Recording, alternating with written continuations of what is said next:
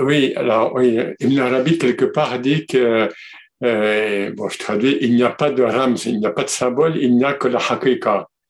Mais toi, tu, je, toi, tu utilises le terme, tu as utilisé le terme aya, le signe plutôt. Euh, donc, euh, comment peux-tu articuler ça euh, C'est-à-dire, tout, tout, est réel euh, immédiatement, quoi, en fait. Oui, je pense, je, c'est une très bonne question, Eric. Je pense que c'est pour ça que j'ai introduit le symbole du cercle, divisé en deux domaines, celui de l'occultation relative, la non supérieure invisible, et la manifestation euh, visible. D'accord? C'est une aïn, c'est un cercle. Et ça, c'est les failles d'al c'est les failles d'al-muqaddas. Euh, disons, c'est le monde de l'effusion. Et tout ça euh, appartient d'une certaine façon au domaine d'une manifestation relative. Alors, si par rapport à ce, à ce, que tu me demandes, qui est très pertinent, je répondrai en disant que d'après ma compréhension, quelque chose dans les domaines, dans les domaines de la manifestation, euh, la non inférieure pourrait être associée au, au à la, à la dissémination dans les lieux de manifestation, n'est-ce pas? Et donc à la dispersion, donc à un certain aperçu dans les domaines de différences, de particularisations de, tout ça. Et donc, euh, euh, ils, restent tous des symboles, mais dans un domaine où ils ne sont pas perçus en tant que symboles nécessairement si, si les gens sont voilés.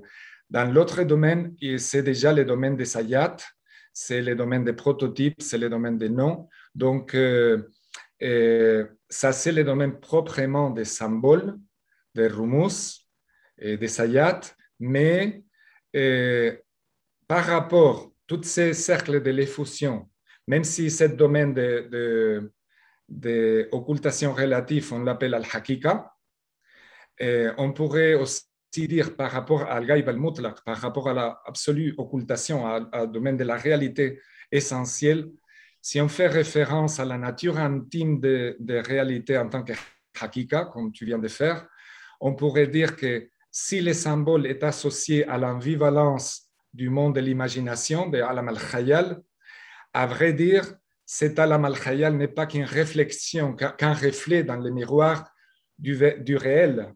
Donc, mhm. euh, il, tous les, mondes, tous les mondes de la manifestation, n'importe dans quel degré, étant un reflet, euh, n'est pas la hakika du hak elle-même. Et donc, c'est cet effet des miroirs. C'est si on parle de la hakika, de la pure hakika, ce qui est un symbole, parce qu'on est dans le domaine du langage et on parle de, l'imagination. Donc voilà, les, symboles n'existaient pas vraiment qu'en tant que reflet de leur hakika, de leur fondement divin, de leur, mhm. support divin originel, non manifesté, non même pas formulé, non même pas produit en tant que symbole différencié. En même temps, si on parle par rapport aux manifestations concrètes, on dirait qu'ils n'existaient pas, qu'ils ne sont que les reflets des mhm. symboles dans le domaine de l'imagination. Donc, ce sont des, des, termes qui peuvent se rendre dans plusieurs niveaux, dans plusieurs degrés. Et ce que tu viens d'affirmer, à mon avis, d'après Ibn Arabi, serait tout à fait vrai. Il n'y a que des hakika. Hmm.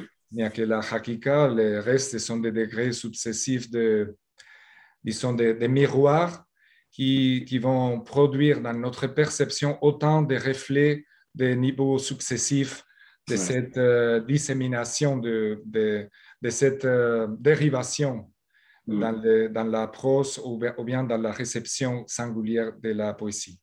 Est-ce que j'ai répondu à ta question un peu, Eric? On est en...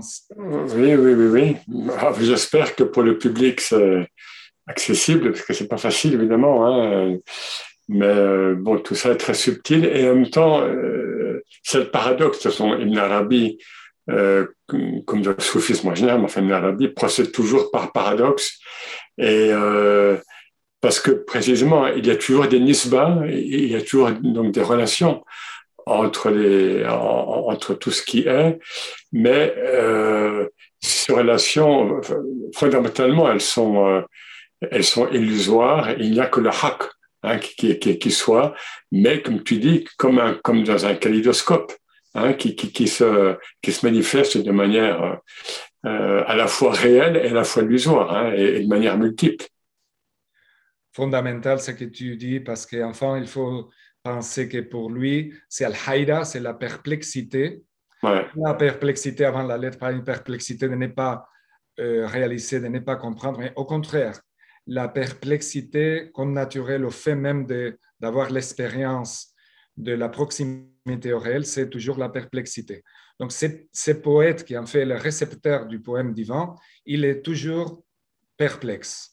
En fait, la véritable condition de cette connaissance de l'art et de la dynamique de la conscience symbolique est la perplexité.